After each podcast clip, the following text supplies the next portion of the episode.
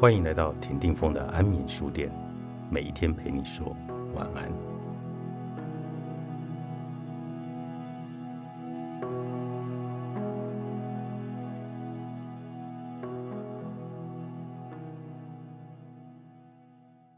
平衡情绪与逻辑，别误以为焦虑程度是帮你决定风险高低的因素。你的感觉可能不可靠，你的情绪越多，越无法进行逻辑性思考。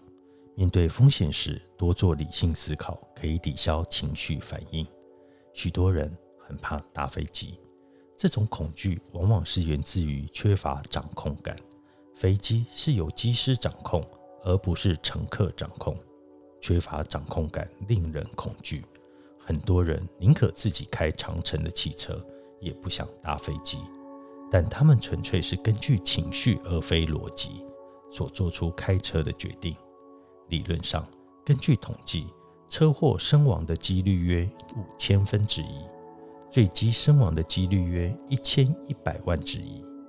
既然要冒险，又牵涉到个人的生死，难道不该选对你比较有利的几率吗？不过，多数人。还是会选比较不会引发焦虑的选项。注意你对冒险的看法，确定你是根据事实而非光凭感觉做决定。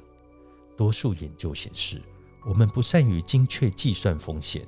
惊人的是，许多人生的重大抉择完全是非理性的。我们误判自己对局势有多少的掌控力。我们觉得掌控力大时，比较愿意冒较大的风险，例如。很多人在驾驶座上比较放心，但是坐驾驶座不见得就能避免车祸。有安全防护时，我们反而会掉以轻心；有安全防护存在时，我们行事会较为鲁莽，那反而提高了风险。系上安全带以后，开车速度通常就会比较快。保险公司也发现。车上的安全防护功能增加和事故发生率有正相关。我们分不清技巧和运气的差别。赌场发现，赌博的人玩掷骰子会因为需要掷出的数字不同而有不同的指法。他们需要掷出高点数时，动作比较用力；需要掷出小点数时，动作比较轻柔。即使掷骰子是几率游戏，但从他们的行为看来，那好像涉及了某一种程度的技巧似的。我们受到迷信的影响，企业领导者穿幸运袜，或一般人出门前先看一下本日星座运势，都显示出迷信影响我们冒险的意愿。平均而言，十三号星期五搭机的人数少一万人。那天到动物收容所领养黑猫的人也比较少。研究显示。多数人觉得把手指交叉可以增加好运，事实上，那完全无法降低风险。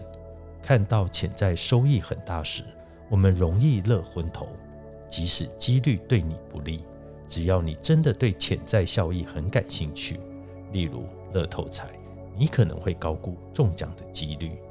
熟悉就会比较放心。越常冒险，越容易误判实际的风险高低。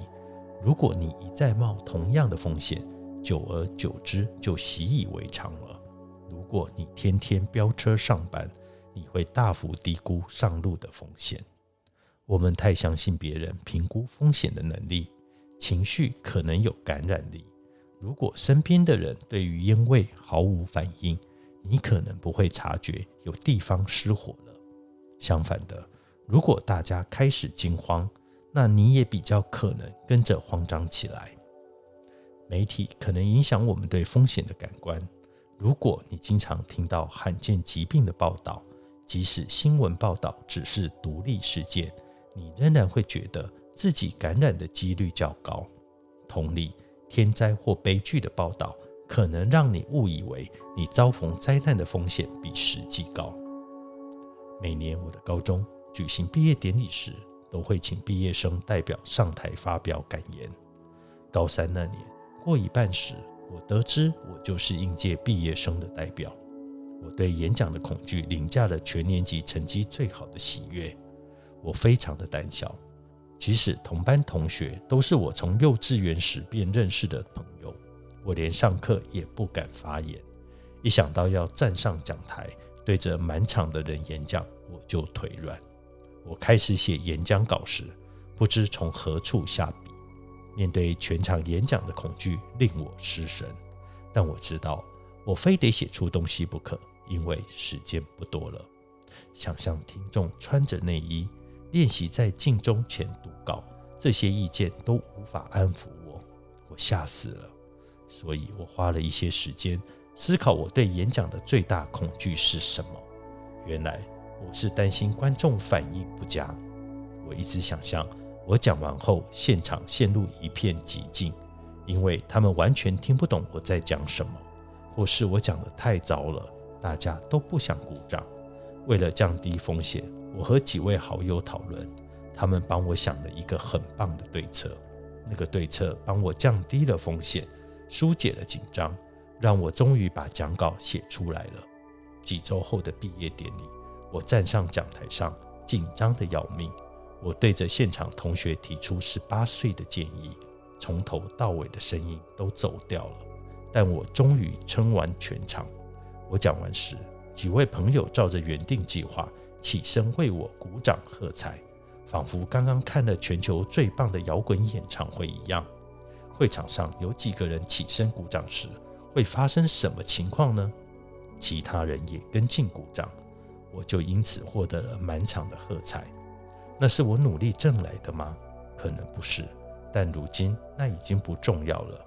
重点是，我知道只要我能消除最大的恐惧，我就能撑完整场的演讲。你在某种情况下承担的风险高低程度，全看你个人的情况而定。有时候，有些人觉得对大众演讲是风险，有些人其实不是，那得看你自己对自己的信心。告别玻璃心的十三件事，作者艾美·莫林，Net and Brooks 出版。